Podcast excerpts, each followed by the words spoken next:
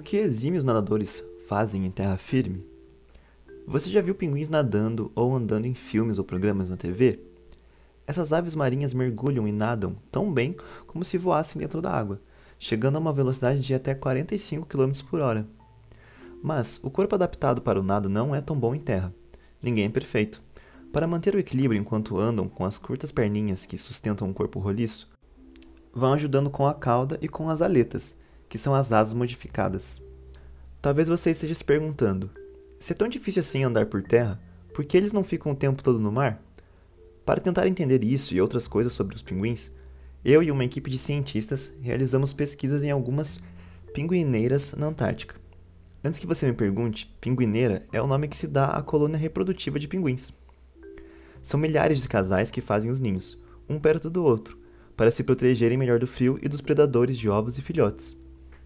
Os ovos de pinguins, como de todas as aves, devem ser chocados em terra firme e não na água, e precisam ser aquecidos com o calor do corpo dos pais até que os filhotes possam sair e crescer um pouco, estando prontos para nadar no mar.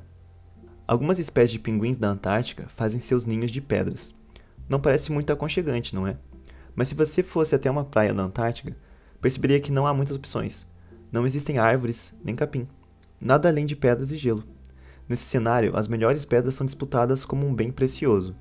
Durante a construção do ninho, é um tal de rouba pedrinhas do ninho do vizinho que só vendo. Sai até briga com bicadas e aletadas. Tem gente que brinca dizendo que os pinguins parecem usar um longo casaco preto. Na verdade, o traje de gala dos pinguins é um truque da natureza para fugirem dos predadores. As penas pretas nas costas e brancas na barriga lhe garantem uma camuflagem perfeita. Quando estão no mar, os predadores que estão abaixo dos pinguins olham para cima e confundem o peito branco deles com os blocos de gelo e a claridade do céu. Se os predadores estão por cima dos pinguins, confundem as penas pretas com o escuro fundo do mar. Perfeito. Esse disfarce não parece tão bom, no entanto, quando os vemos em terra, com boa parte do corpo preto em contraste com a neve branca. Qualquer predador terrestre, como um urso polar, por exemplo, o encontraria com muita facilidade. Além disso, com aquelas pernas curtinhas, não teriam chance de fugir de enormes ursos. Sorte dos pinguins que o urso polar mais próximo está a milhares de quilômetros dali, do outro lado do planeta.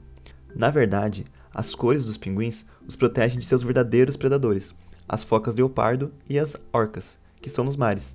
O perigo está quando vão para o mar para se alimentar, pois na Antártica os pinguins adultos não têm predadores terrestres.